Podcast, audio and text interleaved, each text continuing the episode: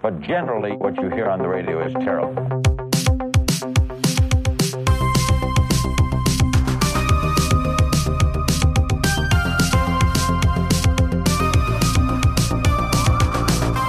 Also wenn Sie, wie Sie wollen, ich kann gerne auch anfangen. Ich glaube, das ist dann unsere Jubiläumsfolge 20, Stimmt, oder? Stimmt, das ist unsere Jubiläumsfolge, richtig, richtig.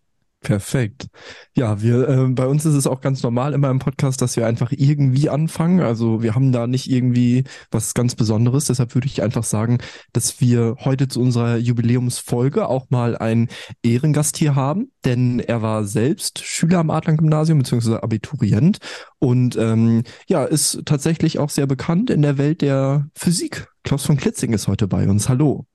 Hallo, hallo, ja, Gruß aus Baden-Württemberg, in den äh, windigen Norden ist wahrscheinlich. Ja, sehr, ja, sehr windig, ja. ja. Zum Glück steht die Verbindung noch, nicht, dass hier gleich irgendein Regenschauer all das ganze Internet zerstört. Ich, ich hatte Äh, wirklich Befürchtungen, ja.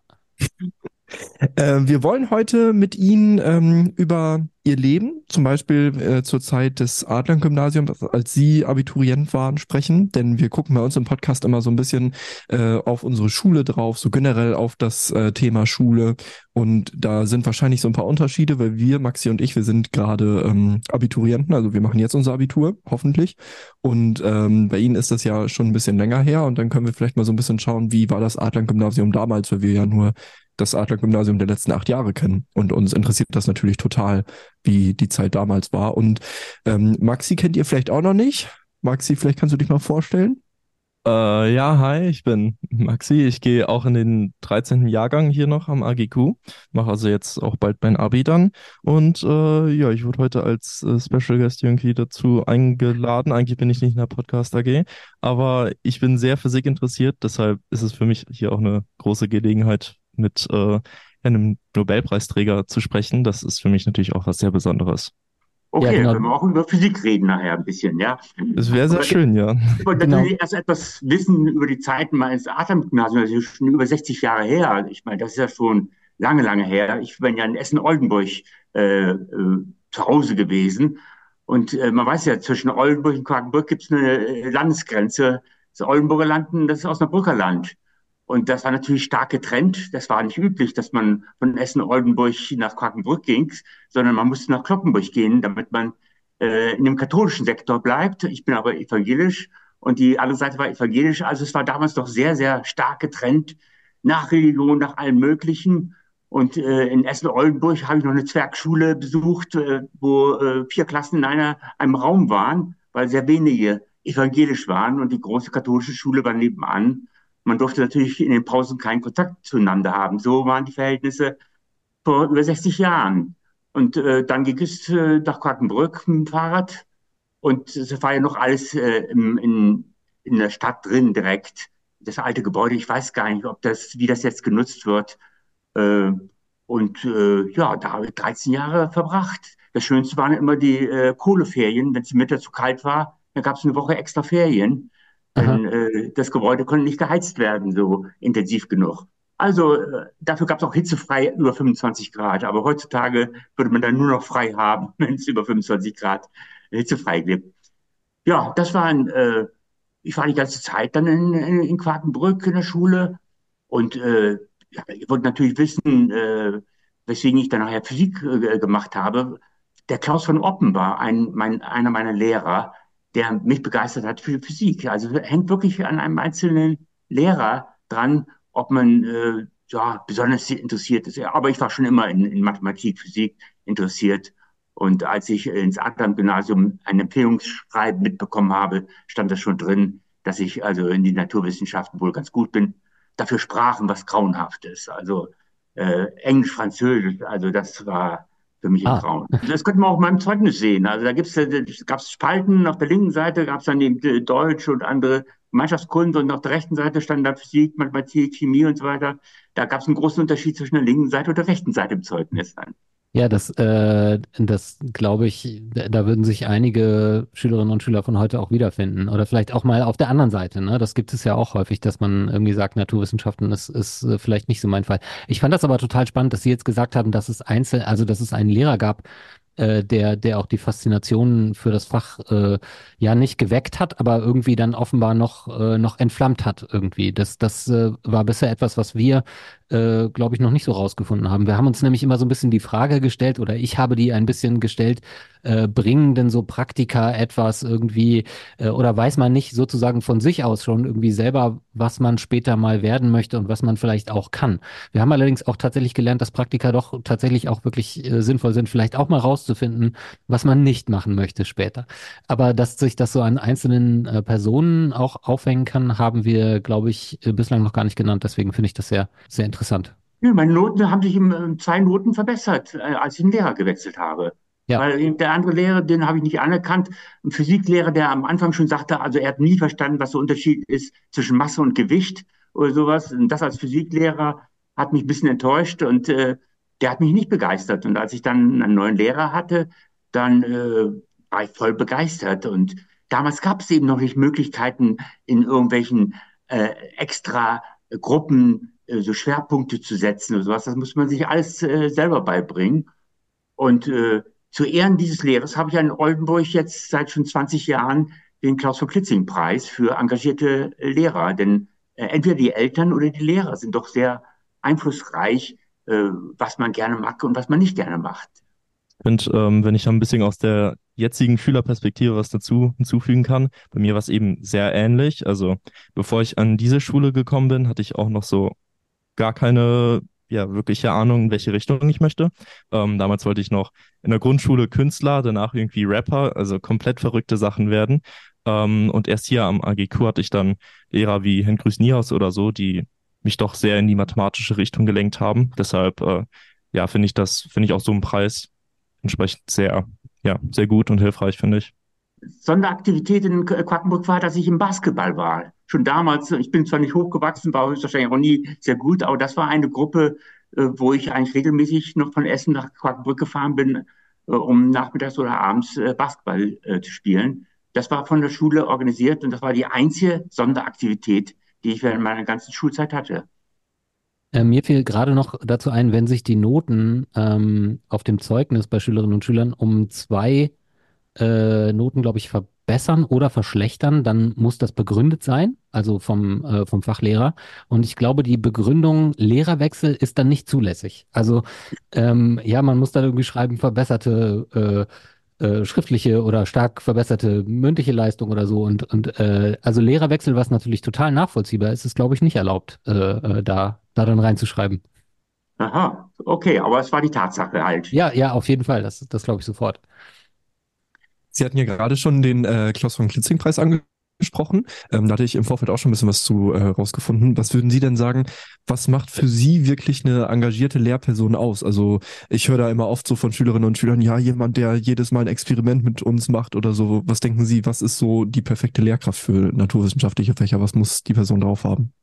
Nun, dieser Preis ist für Lehrer gedacht, die neben dieser Schulaufgabe eben sich noch besonders engagieren, eben äh, die Schüler mitreißt, dass sie am Wochenende nochmal irgendwas machen. Es gibt ja sehr viele äh, äh, Zentren, wo Schüler dann selbstständig äh, Experimente machen können, als Vorbereitung für eine Olympiade zum Beispiel. Also solche Spezialaktivitäten, um die Interessen der, der Schüler noch weiter zu fördern. Also eben ganz locker, ohne Schulpflicht, äh, noch zusätzlich äh, naturwissenschaftliche Untersuchungen zu machen. Also das ist die Idee, denn viele Lehrer äh, beschäftigen sich eigentlich auch noch in der Freizeit damit, eben mit den Schülern zusammen etwas zu, zu tun. Und das ist die Idee von diesem Preis eigentlich. Ja, Herr Benze, dann können Sie sich da ja schon mal drauf einstellen, wenn Sie sowas auch machen. Vielleicht kriegen Sie den dann ja auch mal irgendwann. Ich meine, mit Bio haben Sie auch eine Naturwissenschaft, ne? Stimmt, mit Bio habe ich auch eine Naturwissenschaft, richtig. Ja, dann begeistern Sie mal die Sch äh, Schüler. Und äh, ich weiß nicht, ob es auch in Biologie dann irgendwelche Olympiaden gibt, aber in der Physik, in der Mathematik gibt es natürlich spezielle äh, Aktionen dafür. Also in der Chemie gibt es ja äh, selbst einen, was halt ein bisschen weniger mathematisch im Vergleich als Physik ist. Deshalb, ich kann mir gut vorstellen, dass Bio da auch äh, für offen ist. Ja, also alles, also naturwissenschaftliches Verständnis, die Neugier eben dazu fördern. Also das müsste eigentlich jedem Lehrer Spaß machen. Und äh, wenn die Schüler damit machen, das ist hervorragend natürlich. Und heute ist natürlich mit, mit Artificial Intelligence und Informatik und sowas, natürlich in diese Richtung äh, ganz große Aktivitäten. Und äh, ich glaube, das macht Spaß, wenn man sich da rein vertieft. Sie haben ja gerade schon erzählt, ähm, dass dann Ihre Lehrkraft damals Sie so hauptsächlich geprägt hat. Wie ging das denn dann für Sie weiter? Also war nach dem Abitur dann direkt für Sie klar, das möchte ich auf jeden Fall jetzt studieren, in dem Fall ja Physik, oder äh, wie hat sich Ihr weiterer Werdegang dann angeschaut? Also ich war von Natur aus schon als, als ganz äh, junger Mensch äh, an Mathematik interessiert. Es lag daran, dass ich von meinem Vater immer fünf Pfennig bekommen habe, wenn ich für seine Arbeit, er musste, er war als Forstmeister tätig, da müssten solche Aufmessungen gemacht werden, das Volumen vom Holz muss bestimmt werden. Und dann misst man die Länge und den Durchmesser und dann gibt es Tabellen und da musste diese Tabellen mussten alles äh, addiert werden. Das habe ich schon als, ich glaube, als Sechsjähriger angefangen, da äh, äh, Zahlen zu addieren. Und äh, Mathematik hat mir Spaß gemacht. Ich habe sogar noch von dem Atlant-Gymnasium mal eine Arbeit zugeschickt bekommen, wo ich am Heiligabend noch eine Rechnung gemacht habe, äh, die mir eben Spaß gemacht hat. Ich habe, wir hatten gerade äh, Volumen von irgendwelchen Körpern ausgerechnet, Pyramiden. Da habe ich mir gedacht, wenn ich eine Pyramide ein bisschen drehe um einen Winkel, äh, dann müsste dasselbe Volumen da sein. Ist natürlich mathematisch viel äh, schwieriger, das in Scheiben zu zerlegen und aufzuintegrieren. Aber da müsste irgendwo der Winkel mal später rausfallen. Das hat mir Spaß gemacht. Also Mathematik hat mir Spaß gemacht. Ich habe mir selber Aufgaben gestellt, um äh, zu sehen, ja, äh, bin ich richtig? Und äh, für mich ist Mathematik natürlich die sauberste äh, Wissenschaft. Aber als ich dann das Studium angefangen habe, ich wollte in die Mathematik gehen, dann musste man alles vergessen, was man in der Schule gelernt hat. Das ist ein ganz anderer Stil an der Universität, ein Mathematikstudium. Da werden wirklich Lemmas und da werden irgendwelche Sätze äh, vorausgesetzt und dann Beweise durchgeführt. Ich wollte Mathematik anwenden und deswegen habe ich nach ein, zwei Semestern, es läuft ja parallel eigentlich Mathematik und Physik, dann den Fokus auf die, äh, die Physik gelegt. Denn Mathematik braucht man überall eigentlich in, in der Physik. Und äh, damals war die Halbleiterphysik die moderne Physik. Und äh, deswegen bin ich dann schon damals in die, in die Halbleiter- und Laserphysik äh, reingegangen. Also, wie gesagt, ursprünglich Mathematik und äh, dann äh, ist langsam in die Physik übergegangen. Und ich bin nach Braunschweig gegangen, weil mein Bruder, der ja auch am Atlant-Gymnasium war, äh, da schon eine Bude hatte und mir ein Zimmer besorgen konnte. Und da war das Einfachste, eben nach Braunschweig zu gehen und da das Studium zu beginnen.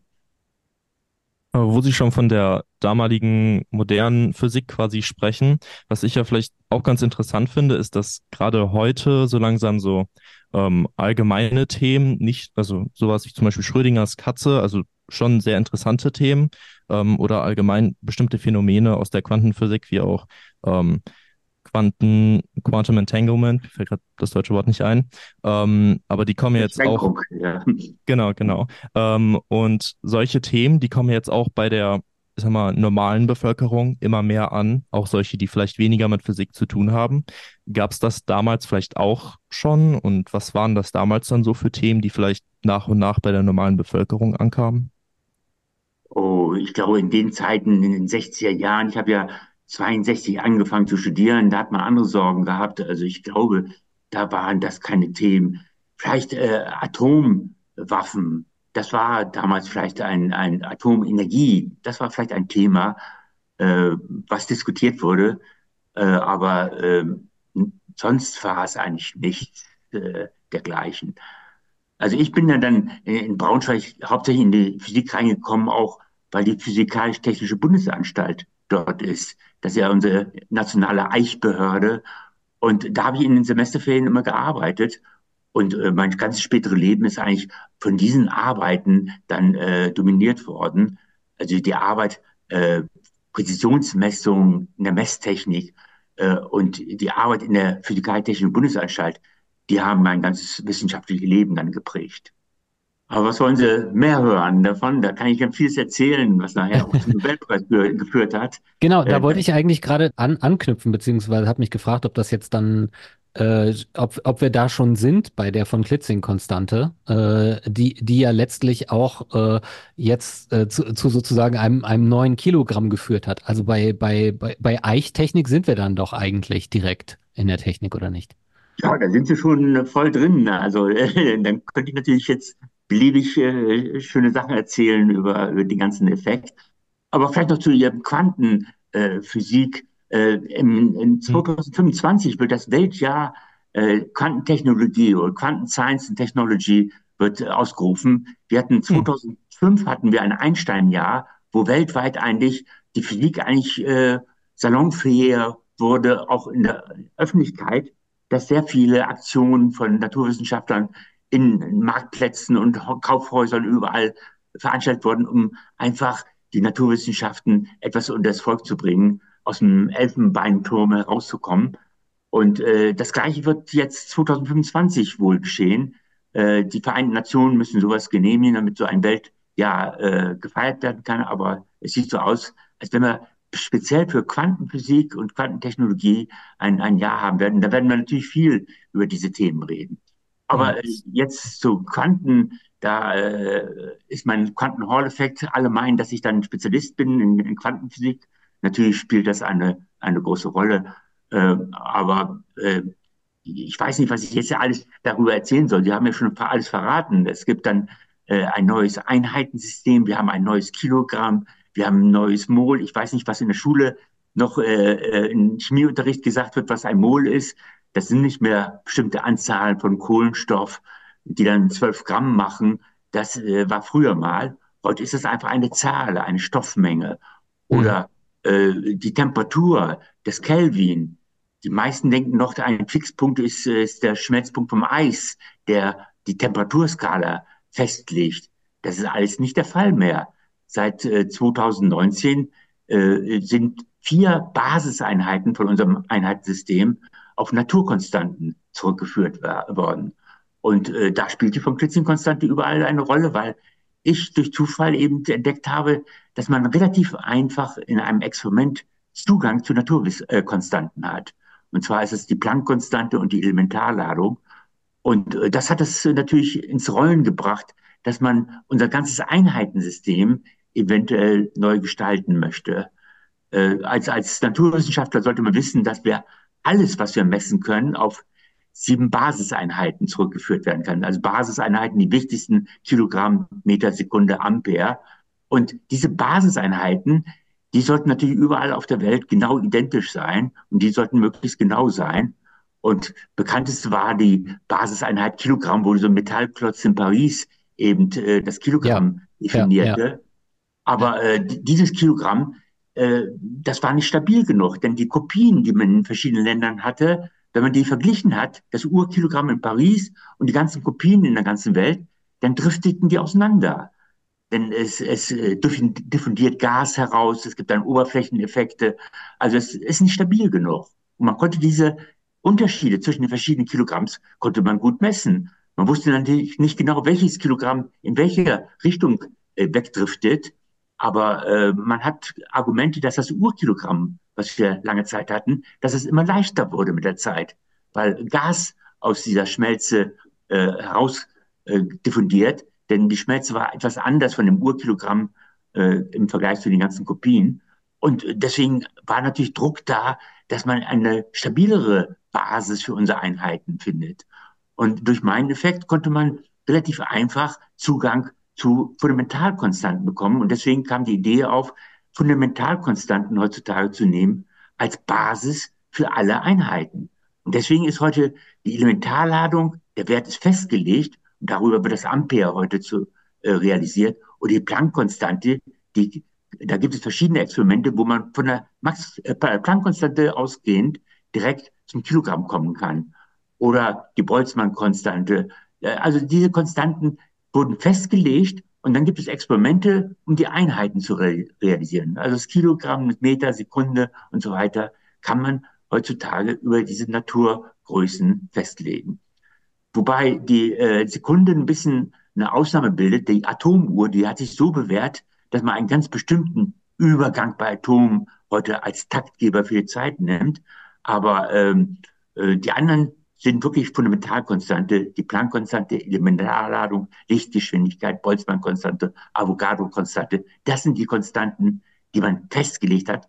Und damit ist auch die Klitzing-Konstante, die ja h durch e Quadrat ist, die ist festgelegt. Die kann keiner mehr messen. Die ist eine naturgegebene Konstante. Und das war ja die sensationelle zufällige Entdeckung, die ich ja 1980 gemacht habe, dass ich eine Größe gefunden habe, die nur von dieser Planck-Konstante durch Elementarladung Quadrat abhängt. Und das ist ein Widerstand, ein elektrischer Widerstand, der nicht irgendeinen Wert hat, sondern diesen speziellen Wert von 25.812,807 Ohm und so weiter. Also äh, so ist auf einmal die Präzision reingekommen. Und wie gesagt, ich habe Präzision gelernt als junger Student in Braunschweig und äh, dann schließt sich dieser Kreis, dass ist zufällig das, was mein Hobby und was meine Begeisterung war, schon während des Studiums, dass das nachher zum Erfolg geführt hat. Jetzt, Sie jetzt grad- Ja, ja. Ich halte mich zurück, ihr macht mal. äh, fang du mal an.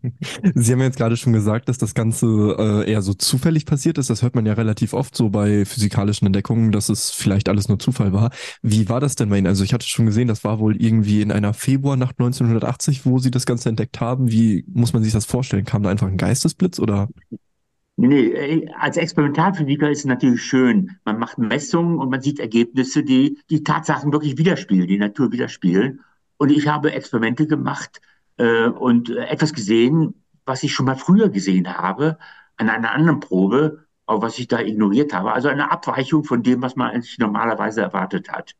Und da habe ich mich entschlossen, das mal äh, etwas näher zu untersuchen und mal nachzusehen, was die Ursache für diese äh, Anomalie ist.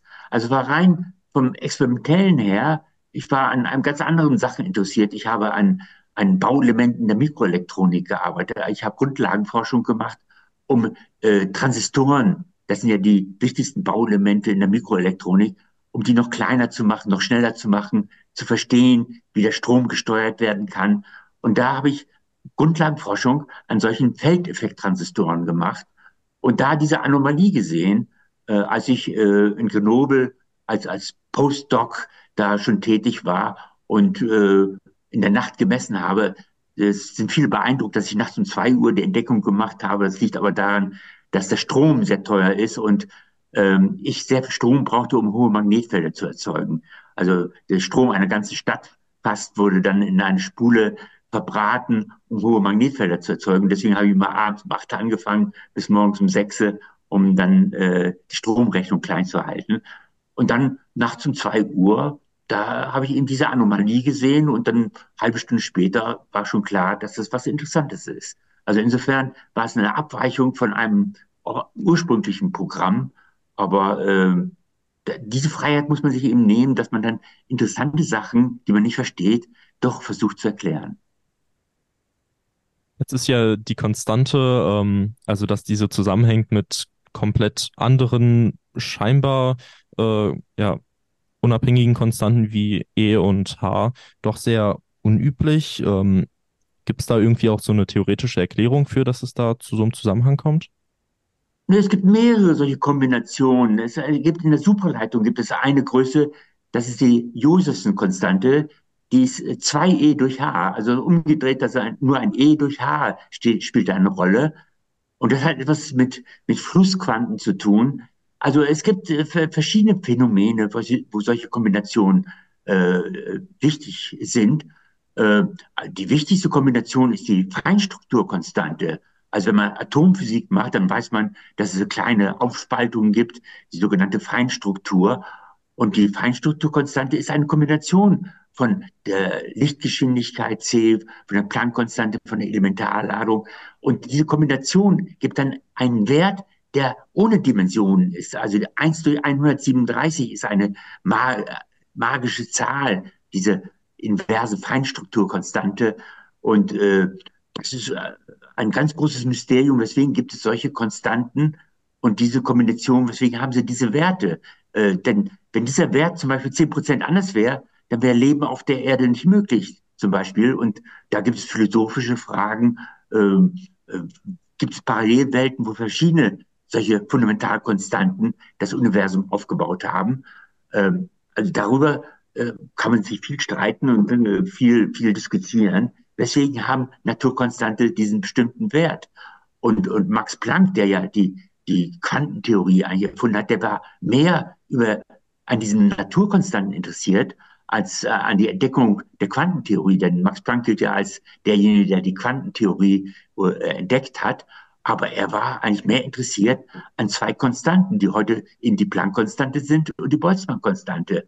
Und da hat er eine Veröffentlichung geschrieben, was ist die tiefe Bedeutung von solchen Konstanten? Auch die Aliens äh, irgendwo im Universum würden dieselben Konstanten irgendwann mal sehen und sich fragen, was ist die Ursache dafür? Also diese Frage, wie viele Naturkonstanten gibt es überhaupt und was ist die tiefe Bedeutung von solchen Naturkonstanten? Das ist eine ganz, ganz fundamentale Fragestellung. Und wenn man noch äh, komplizierter werden möchte, dann kann man fragen, bleiben diese Konstanten konstant oder ändern die sich doch zeitlich mit der Ausdehnung des Universums oder was war zum Zeitpunkt des Urknalls mit den Konstanten? Das sind ganz, ganz fundamentale Fragen. Aber wir wissen heute, dass diese Naturkonstanten pro Jahr äh, auf 18 Stellen konstant bleiben. Also äh, das für die Messtechnik ist das, ist das gut genug. Deswegen hat man diese Naturkonstanten als Basis für ein stabiles Maßsystem gewählt, weil man sagt, das ist das Stabilste, was wir im Universum haben jetzt. Sie hatten ja gerade schon Max Planck angesprochen und äh, vorher ja auch eben die Nutzung von Konstanten, um eben neue Einheiten festzulegen. Aber Max Planck hatte ja meines Wissens damals schon dasselbe gemacht, eben für bestimmte Größen oder Einheiten, wie zum Beispiel die Plancklänge oder so. Ähm, wie genau unterscheidet sich das heute? Also was genau macht heute den Unterschied aus, dass man das jetzt nicht zum Beispiel nach der Plancklänge definiert, wie lang ein Meter ist oder sowas? Würden Sie gerne äh, einen Meter äh, überall äh, Aneinanderreihen von 10 hoch minus 40 äh, Metern äh, definieren. Ja, es kommt darauf an, ist es praktisch anwendbar. Max Planck hat rein theoretisch solche Einheiten konstruiert, die Planckzeit, Plancklänge, Planckmasse. Bloß, wenn man sich die Größenordnung anguckt, hat das nichts mit unserem täglichen Leben zu tun. Also mit einer Planckmasse können Sie kein Kilogramm äh, herstellen oder Planckzeit eine Sekunde.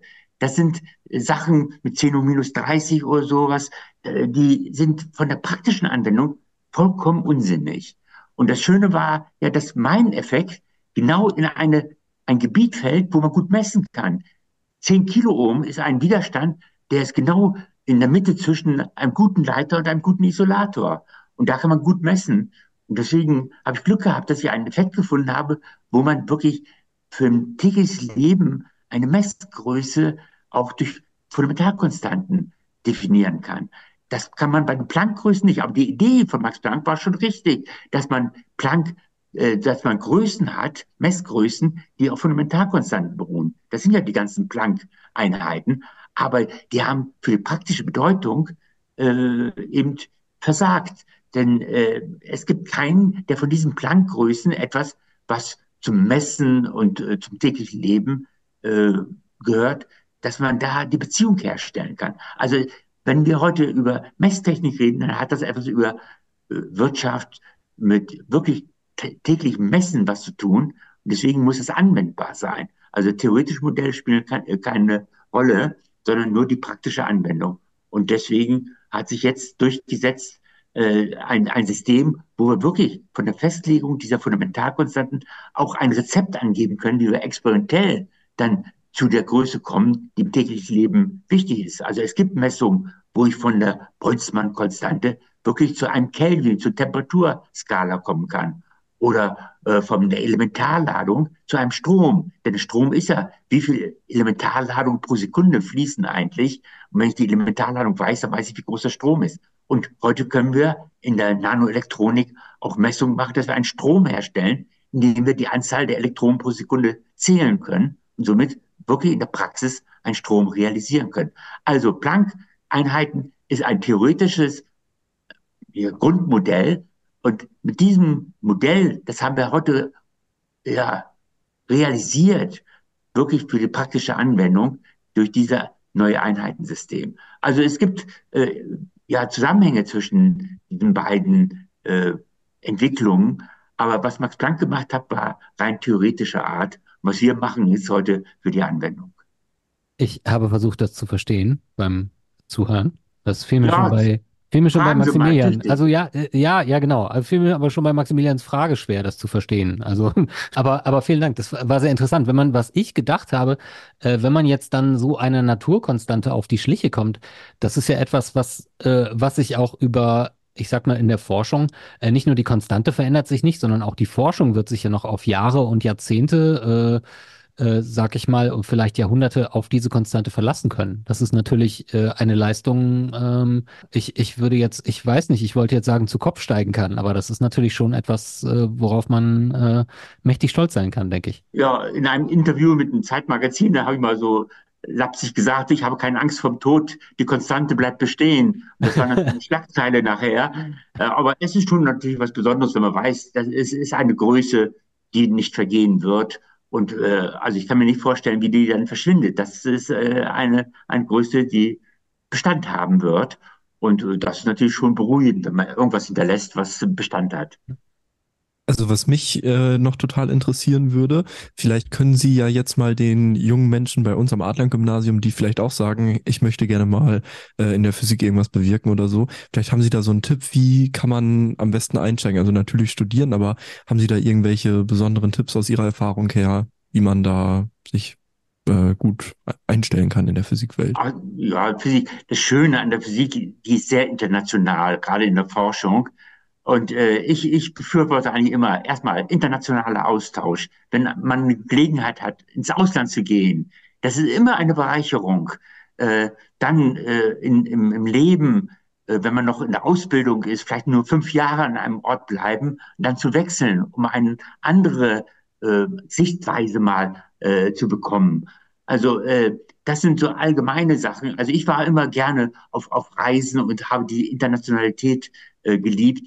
Und heutzutage gibt es für junge Studenten und auch für Schüler schon so viele Austauschmöglichkeiten. Bei uns war es unmöglich, mal nach Frankreich oder nach England zu gehen äh, oder nach Polen. Äh, das habe ich eigentlich erst als, als junge Studenten nachher äh, aufbauen können. Aber das würde ich jedem empfehlen, diese, diese Internationalität zu pflegen und äh, ja, dann interessante äh, Stellen aufzusuchen irgendwelche Laboratorien, äh, wo man Praktikum mal macht. Also ich kenne viele Leute, die einfach Eigeninitiative entwickeln und sagen, oh ja, das hätte, würde mich mal interessieren. Ich schreibe mal einfach dem Mann an, äh, ob ich mal äh, im Sommer mal einen Monat bei ihm arbeiten dürfte. Also äh, einfach diese Selbstinitiative muss natürlich schon da sein. Und wie gesagt, ich empfehle jedem äh, zu nutzen, internationale Erfahrungen zu sammeln. Ähm, vielleicht ansonsten noch eine Frage von mir. Ähm, also ich selbst habe vielleicht auch vor, irgendwann Professor zu werden. Und da wollte ich mal fragen, war das bei Ihnen auch schon sehr früh klar, dass Sie in die Richtung von, ja, von einer Professur wollen? Oder war das eher sowas, was sich dann während dem Studium, während des Studiums herausbildet? Oh, mir hat immer das, Experimentieren und das Forschen hat mir immer so viel Spaß gemacht, dass man einfach immer weitergemacht hat. Hat erstmal ein Diplom gemacht, dann hat man promoviert, dann hat man habilitiert und äh, dann plötzlich fragt man sich, wo, wo ende ich dann mal? Und äh, ich kann Ihnen sagen, ich habe also, dann gab es keine Professorenstellen. Dann bin ich äh, äh, zur Industrie gegangen, habe mich beworben und habe bei einer Firma gehört, Sie sind überqualifiziert, Sie werden unglücklich, wenn Sie bei uns arbeiten. Also, äh, und ich habe Glück gehabt, dass Sie ein sogenanntes Heisenberg-Stipendium bekommen habe. Das ist, äh, ist ein Stipendium, wo man sein eigenes Gehalt kriegt und die Freiheit hat, die besten Labors auszusuchen, um dort weiterzuarbeiten und auch Kontakte zur Universität zu pflegen, damit man überwintern kann, bis mal äh, eine Professorenstelle äh, frei wird. Also wenn man in die Akademie geht, äh, akademische Laufbahn geht, dann muss man wirklich begeistert sein und ein Hobby haben, dann, dann ist das Geld nicht das äh, Wichtigste. Erstmal die Möglichkeit, äh, ja, zu forschen und Kontakt zu jungen Leuten zu haben.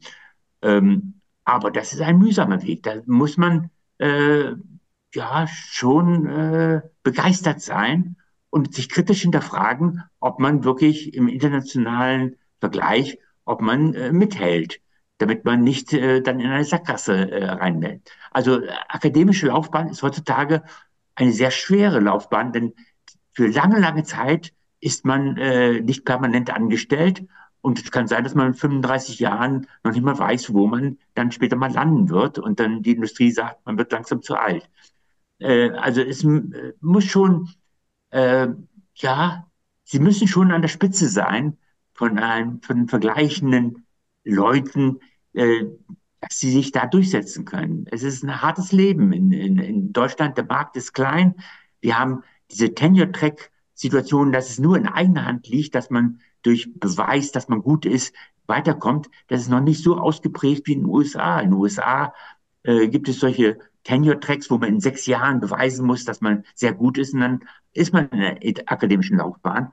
Aber da hat man noch das Glück, dass es sehr viele Universitäten gibt, die nicht zu den Spitzenuniversitäten wie Stanford, MIT gehören, sondern wo man dann äh, gerne aufgenommen wird, wenn man in diese Spitzenuniversitäten nicht reinkommt. Aber in Deutschland sind eigentlich die Unterschiede zwischen Universitäten sind nicht groß und deswegen ist der Markt äh, auch nicht sehr groß. Also es ist schon sehr, sehr viel Wettbewerb. Also von vornherein zu sagen, ich möchte nur die akademische Auf Laufbahn, das wäre schon ein bisschen zu eng. Bei mir gehen 80 Prozent der Doktoranden gehen zurzeit in die Industrie oder äh, in Banken oder Patent oder so, sowas. Also zu früh festzulegen äh, ist schon schwierig. Aber ich würde immer sagen, Physik zum Beispiel ist eine gute Basis. Da kann man noch ausweichen in so viele andere Richtungen. Äh, das ist äh, eine exzellente Grundlage äh, für viele, viele neue Felder, die sich jetzt auftun. Also ich mache schon ein bisschen Reklame für die Physik als guten Einstieg. Ich kann das, ich kann das aus meiner Sicht absolut äh, unterschreiben. Ich bin ja derjenige, der nach der Promotion dann Lehrer geworden ist. Ich habe das, äh, ich habe das ganz ähnlich äh, erlebt, wie Herr von Klitzing das gerade schildert. Auch äh, wenn auch in der Musikwissenschaft. Aber äh, für, für mich war, für mich war ab einem bestimmten Punkt klar, dass, äh, dass ich das, also dass ich auch diesen Drang da so nicht, nicht habe. Also ich meine, man muss sagen, ich habe vorher das Staatsexamen gemacht, ich bin ja kein Quereinsteiger. Ich wollte Lehrer werden und dann kam die Promotion so dazwischen. Ähm, aber ich habe einfach gemerkt, dass das, was ich da brauche, um, um wirklich dann auch auf einer Professur zu landen, letztlich, das, äh, das habe ich bei mir nicht. Also das habe ich bei mir nicht gespürt. Ich, ich habe irgendwie gedacht, dass ich, ich bin woanders, ich sehe mich woanders. Ja, ja, und, und der Wettbewerb ist sehr, sehr hart. Und deswegen empfehle ich eben, auch oft zu wechseln, damit verschiedene äh, Seniors einen kennenlernen und beurteilen können, du ja. bist exzellent und dass ja. man dann so ein Netz hat, was äh, global gespannt ist. Äh, also wirklich eine, eine Auslese hat, aber man muss früh genug erkennen, ob man wirklich da zu den Top 10 Prozent gehört. Wir sind jetzt schon leicht über der Zeit, die wir so anvisiert hatten. Ähm, deswegen würde ich fragen, äh, sind wir am Ende des Interviews. Leonard, haben wir, haben wir soweit alles gefragt, was wir fragen wollten? Ich glaube nämlich ja. Ich glaube auch. Also ich glaube, wir haben heute einen wirklich interessanten Einblick bekommen und das ist auch eine Jubiläumsfolge, die sich sehen lassen kann. Auf jeden Fall die sich auf, auf, auf jeden Fall sehen lassen kann. Äh, vor allen Dingen hören auch. Ähm, ja, ich freue mich auch, dass es jetzt ein Bild gibt, wo ich äh, mit H durch E Quadrat am Adam-Gymnasium vertreten bin. Ja. Das, das, wollte ich noch sagen. Das wollte ich, da wollte ich eigentlich zum Einstieg darauf hinweisen und habe es vergessen. Äh, alle äh, Schülerinnen und Schüler äh, äh, sehen quasi täglich Herrn von Klitzing auf dem Weg zum, zum Sekretariat. genau, könnt ihr euch das nochmal in den nächsten Tagen angucken und an diese Episode denken. Ja, das ist äh, ein Raumschiff, das ist natürlich nicht mein äh, Feld. Aber als ich den Nobelpreis bekommen habe, haben mich viele Leute angesprochen, sind Sie nicht ein Raumfahrer? Also Raumfahrer ist so im Hintergrund. Sie wussten, da ist irgendwas gewesen, aber äh, das war eine Aufnahme äh, aus, aus einem äh, in Bremen äh, von einem Raumschiff. Und äh, ich hatte mal früher wirklich auch äh, interessante Leute äh, getroffen, den Armstrong, den ersten Mann auf dem Mond den habe ich auf einer Tagung getroffen. Das ist interessant natürlich, als Nobelpreisträger trifft man viele interessante Leute. Und der hat mir einen interessanten Spruch hinterlassen, den ich auch gerne sage. Als äh, Armstrong auf dem Mond stand und die Erde sich betrachtete, hat er gesagt, jetzt entdecke ich zum ersten Mal, dass die Vereinigten Staaten nicht im Zentrum des Universums sind. Und äh, viele Astronauten haben dasselbe Gefühl, dass sie viel mehr Verantwortung für die Erde als, als Ganzes übernehmen. Und äh, ich kenne sehr viele, die sich dann äh, für, für Klima äh, Change Probleme äh, interessieren und sich verantwortlich fühlen für die Erde als Ganzes. Und äh, das ist natürlich für, bei vielen Nobelpreisträgern auch der Fall, dass sie diesen globalen Überblick haben und natürlich in der heutigen politischen Situation sehr, sehr, ja, bedrückt sind, dass eigentlich die Zusammenarbeit in der Welt äh, zerfällt. Aber wir versuchen, die internationale Kooperation aufrechtzuerhalten. Vielleicht könnte man dann mehr Amerikaner, äh, vielleicht haben das Europäer zwischendurch auch mal nötig, äh, auf den, auf den Mond schicken und dann, äh, dass sie diese Außenperspektive auch mal bekommen. Das, vielleicht täte das dem einen oder anderen ganz gut. Das sagen Wenn- alle, auch Deutsche. Ich habe Kontakt zu verschiedenen deutschen Astronauten. Alle haben das dann in den Interviews Ja. immer klar gemacht, eigentlich. Also da gibt es, von der Seite gibt es, glaube ich, kein äh, äh, Bedenken. Viele haben sogar gesagt, wir müssen die Politiker alle erstmal auf den Mond schießen, äh, damit sie von dort aus mal die Erde als Ganzes sehen und vielleicht einen nur mit einem Single-Day-Ticket, ja. Ich, ich, ja, genau, das wollte ich gerade sagen, dass vielleicht das nicht alle in dem Sinne gemeint haben, wie wir da gerade drüber gesprochen haben. So, dann, dann würde ich äh, mich jetzt an der Stelle bedanken. Erstmal bei Maxi, der äh, für die, für die fachliche Expertise auf unserer Seite gesorgt hat. Danke, Maxi. Äh, Ja, danke, und durfte. alles, alles Gute fürs Abitur natürlich, nicht? Das ist ja immer schon ein ganz wichtiger Lebensabschnitt. Und äh, ich Ja. habe noch den, meinen Deutschaufsatz gekriegt äh, vom Abitur. Ich habe noch die ganzen Unterlagen vom Abitur hier zu Hause liegen. Und äh, das war eine Qual. Also ich hoffe, dass ihr äh, das gut überlebt.